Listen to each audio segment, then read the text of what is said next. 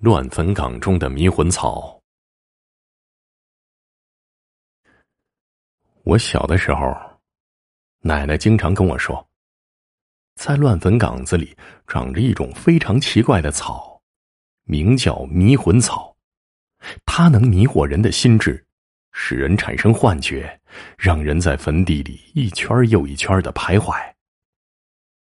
今天我们这故事，就跟迷魂草有关。清朝嘉庆年间，四川省芦川城中居住有一户姓杨的官宦之家，常年是济世救人，早些年间还得到了当地人的赞扬与爱戴呢。但是这天有不测风云呐，杨家老两口死得早，留下一子名叫杨进，因为父母双亡，自幼无人教养。杨进迷失了本性，常常是鱼肉村民，强占民宅，欺压百姓不说，还将村中少女抢入家中，强行施暴，成为了当地第一恶霸。这位杨进是一无是处，靠着父母留下的银两才得以维持生计，唯一的爱好便是带着一群市井流氓打家劫舍，无恶不作，所到之处必定是一片狼藉。每当村民远远的看到杨进前来，总会惶恐不安，立刻回家关门闭户起来。有一天，打猎途中，山路间偶遇一名妙龄少女，杨进心起色心，就下马上前调戏少女。少女立马将双手抱在胸前，来阻挡杨进的图谋不轨。可是，一不小心跌倒在地，杨进便趁此机会压在少女身上，就是一阵狂吻。欲罢不能中，试图扯掉女子上衣。就在这时候，一位赶考的书生碰巧路过，上前推开杨进，救下了少女。哎，你这小子何许人也？杨进推开了扶他起来的手下，竟敢破坏老子好事！说完，便命令爪牙拔下腰间钢刀，上前砍杀书生。眼看即将挑起事端，书生深知不是杨进等人对手，便急忙拽着女子跑进了树林。可是刚跑没多久，便停下了脚步，只因脚下是深不见底的万丈深渊呐！书生当即倒吸了一口凉气，攥上少女就躲进一旁的草丛中了，只求苍天庇佑，杨进千万不要发现他们。不想呢，杨进才刚追上前来。一眼就发现了两人的藏身之处，还一刀朝着书生砍去。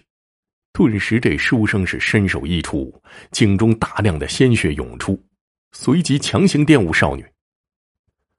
完事之后，杨进的心狠手辣，竟然毁尸灭迹，将赤身露体的少女和书生的尸体一起抛进了万丈深渊，而后大笑一声，才离开此地。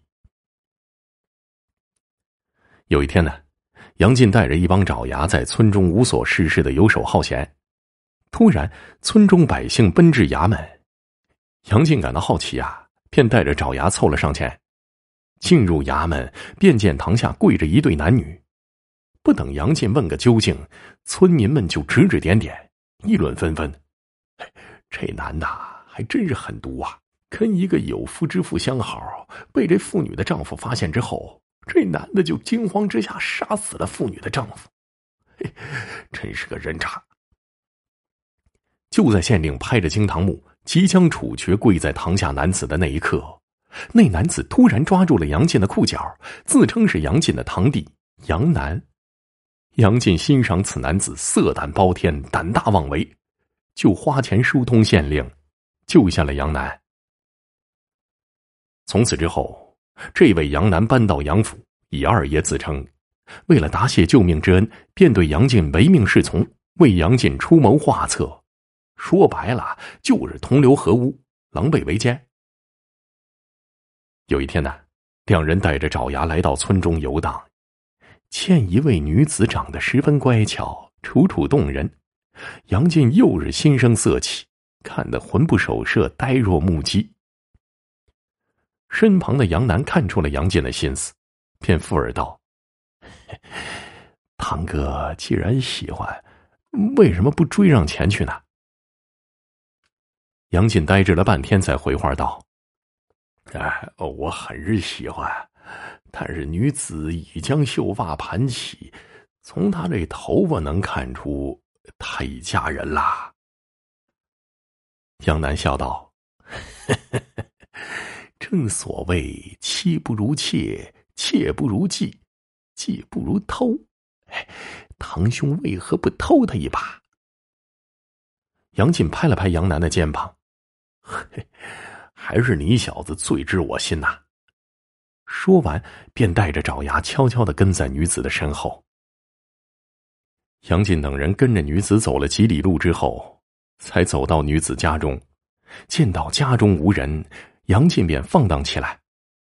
女子见杨进轻浮放荡，便想跑出房门，岂料被门外的杨楠等人拦下。杨进大步向前，一把将女子抱起，女子拼命挣扎，试图逃脱杨进魔爪。杨进见女子不肯就范，便一巴掌打在女子脸上，强行将女子抱进房中，放倒在床。女子心想，今日是难逃魔掌了，便蜷缩一团，躲在床角边上啜泣。这时候，杨进早已是如饥似渴，只见他三下五除二脱光了自身的衣裳，如狼似虎般的扑向了女子。女子丈夫从外做事回来，看见家中院子站满了市井流氓，便急忙放下扁担，冲了上来。杨楠立马张开双臂拦下女子的丈夫。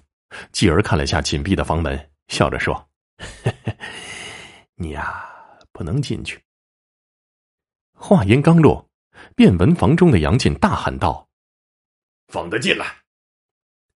杨楠放下双臂，女子丈夫就急忙推开房门，眼中撞入了正穿戴衣帽的杨进和全身赤裸躺在床上的女子。杨进对着女子丈夫笑道。你媳妇儿真不错啊！你小子艳福不浅呐。女子丈夫气急败坏的说：“你们这帮衣冠禽兽，今日我便与你们拼了！”说完，抄起一旁菜刀就向杨进砍去。杨进顺势躲过，一脚就将他踢倒在地。随后呢，吩咐守候门外的杨楠等人进入房中，将他捆绑在地。女子丈夫说。放开我！你们这帮地痞流氓！杨楠从怀中取出一把匕首，晃荡于女子丈夫眼前。吼什么吼？再叫，老子一刀宰了你！晃眼间，杨楠看到赤身裸体蜷缩在一角的女子，就笑着对杨进说：“ 既然堂哥享用完了，残羹剩菜就交给我们收拾吧。”说完，便带着手下一起调戏女子。女子不愿任人宰割，惊慌失措中，一巴掌打在了杨楠的脸上。杨楠迁怒于人，来到了女子丈夫身旁，威胁道：“你要是不从我，我便杀了你相公。”女子丈夫哭泣着大骂：“你们这帮王八蛋，有本事就杀了我！我即使做了鬼，也不会放过你们的！”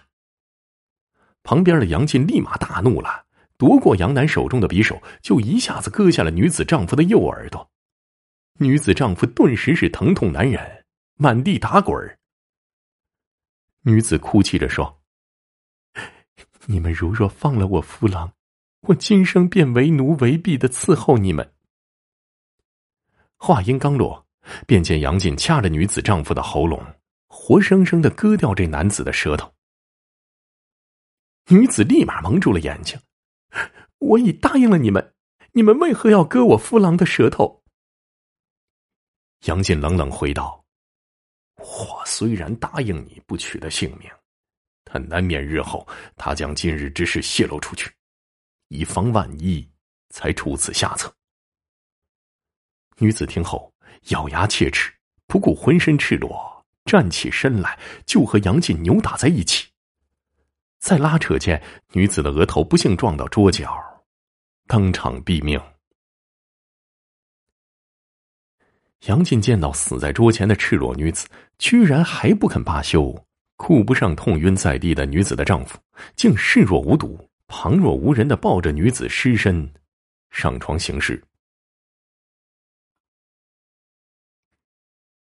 有一天呢，杨进与杨楠带着家丁来到山中打猎，刚到山中，方才还是晴空万里的天空，突然变得翻云起雾，电闪雷鸣起来。眼看大雨将至，杨进二人便骑上快马，带上家丁四处避雨。无意之间，来到一座森林。刚到森林之中，诡异的浓雾便瞬间弥漫了整片森林，使得两人与家丁失去了联系。就在两人惶恐不安的时候，一道霹雳劈倒了大树，燃起了树枝，吓得马匹脱缰而逃。两人立刻追马而去，却越追越远，越走越深，浑然不知已深陷一片坟场。就在这时候，一道霹雳迎空劈来，两人这才发现身在一片乱坟岗子之中，四周阴风阵阵，冥前悠扬，随着狼声咆哮，四下弥漫起一层诡异的浓雾。两人冷汗涔涔，忐忑不安，立刻是拔腿而逃。可是逃了许久，却仍然在原地转圈儿。这时候的两人早已是严重虚脱，虚汗淋漓。突然，眼前一片朦胧，就晕倒在地了。